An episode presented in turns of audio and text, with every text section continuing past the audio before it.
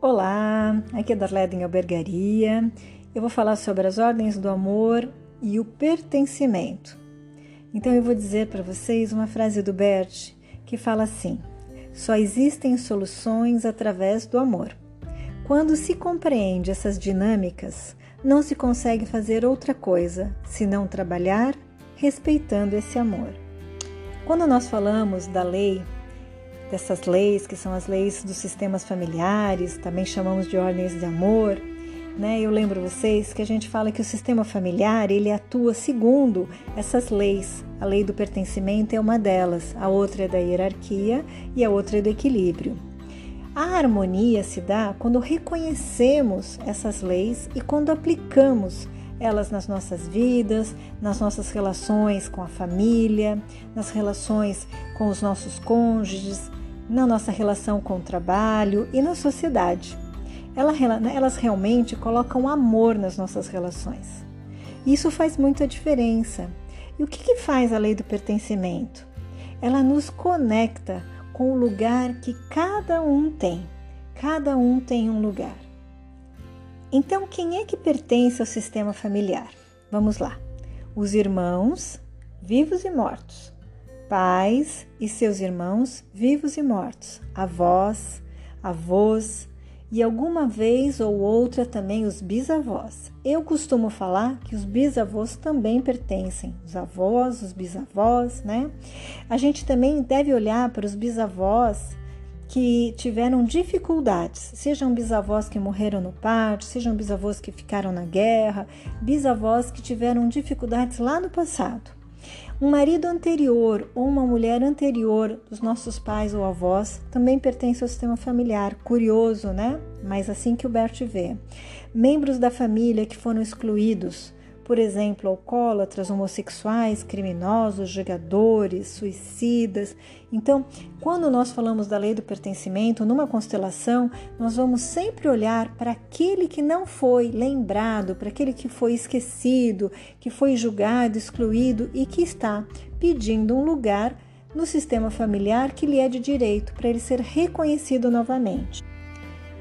Nós falamos que quando há uma exclusão, é gerada uma desordem nessa lei, né?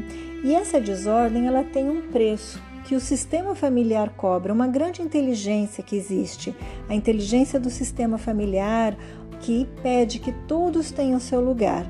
Então, quando alguém é excluído de um sistema, outros membros da família dizem: Eu tenho maior direito de pertencer do que ele, e o sistema fica perturbado. Então existe uma pressão para que se restabeleça e se repare aquilo que está fora do lugar.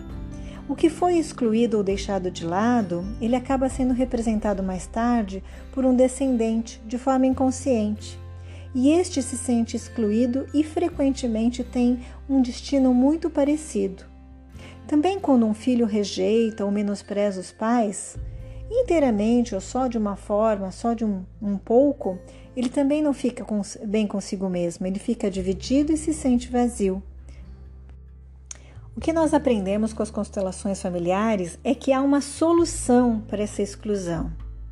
E uma solução para que nós não precisemos repetir o destino daqueles que foram excluídos na nossa família.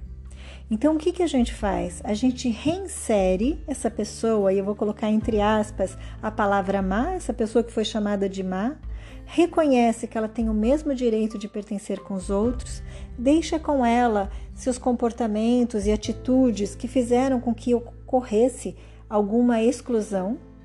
E outra forma, toma os nossos pais, os nossos avós no coração, honra a existência deles e dá um lugar.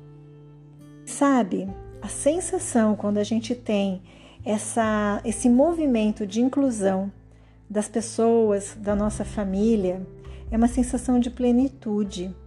Além da gente ficar livre de emaranhados, não se sentir preso a mais nada que estava incomodando, a nossa vida fluir, se sentir com força, com energia, né? Se sentir protegido e também levar para adiante uma proteção para os nossos futuros, né? Descendentes, né? A gente fica livre para o futuro e o passado se encerra.